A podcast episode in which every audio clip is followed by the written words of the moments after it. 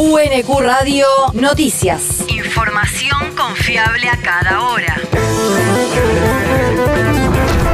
El clima. El Servicio Meteorológico Nacional indica que hoy se espera una máxima de 20 grados con cielo algo nublado, mejorando hacia la noche.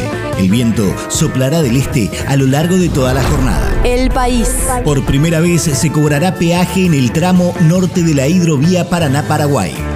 El Ministerio de Transporte dispuso el pago de un dólar y 47 centavos por tonelada de registro neto para las embarcaciones que transiten en la zona comprendida entre el kilómetro 58 del río Paraná en el tramo exterior del acceso al puerto de Santa Fe hasta la altura del kilómetro 1238 en la zona denominada confluencia. Según indicaron desde Transporte, el nuevo cuadro tarifario será aplicado por la Administración General de Puertos en su carácter de empresa concesionaria y permitirá ejecutar las tareas para mejorar el sistema de señalización y de dragado.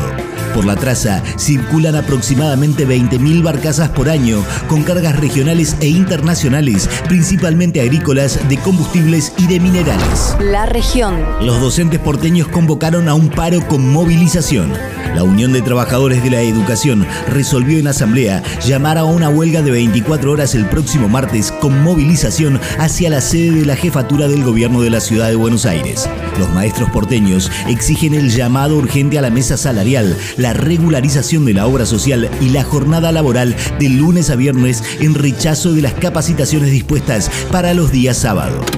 La pregunta sería, ¿algún juez concursó el sábado? ¿Algún médico director de un hospital concursó el sábado? Eduardo López, secretario general de UTCetera. ¿Algún maestro que, que sea secretario, vicedirector, de capital o del país, concursó un sábado?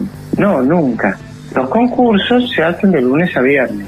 Lo que quieren es empezar a que querés concursar, anda los sábados. Entonces, eso es un retroceso.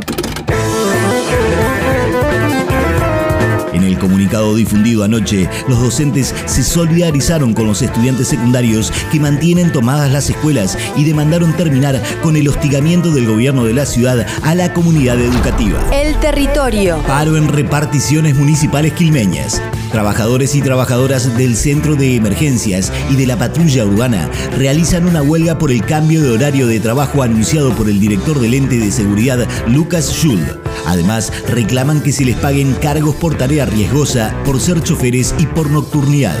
A ellos podrían sumarse empleados que revisten tareas en defensa civil. De acuerdo a lo informado por los trabajadores, con la disposición pasarían a cumplir 12 horas de trabajo por jornada en vez de las 8 que llevaban adelante hasta ahora. El mundo. Senado de Estados Unidos aprobó más ayuda militar a Ucrania. El acuerdo legislativo contempla el envío de recursos para la asistencia económica a Kiev y para la reposición de conjuntos de armamentos ya entregados al gobierno de Volodymyr Zelensky.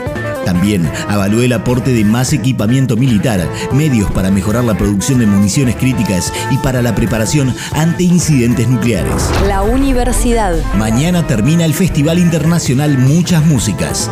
En la jornada de hoy, los protagonistas serán Árboles Croma y el dúo canadiense Amber. Tocarán desde las 19 en el Salón Auditorio Nicolás Casulo de la Universidad Nacional de Quilmes con entrada libre y gratuita. El gran cierre será mañana desde las 20 en el Teatro Municipal de Quilmes, cuando se presente Daniel Pipi Piazzola al frente de Escalandrum. El deporte. Schwarzman quedó eliminado del ATP 250 de Tel Aviv. El Peque cayó en su debut en el torneo israelí, a pesar de ser cabeza de serie y comenzar a partir de los octavos de final. Perdió por 6-3, 2-6 y 7-6 ante Arthur Rinderneck. Por su parte, Tomás Echeverry también quedó eliminado en la misma instancia tras caer derrotado por el ruso Román Safiulin por 6-1 y 6-4. UNQ Radio te mantiene informado. Información confiable a cada hora. UNQ Radio, la radio pública.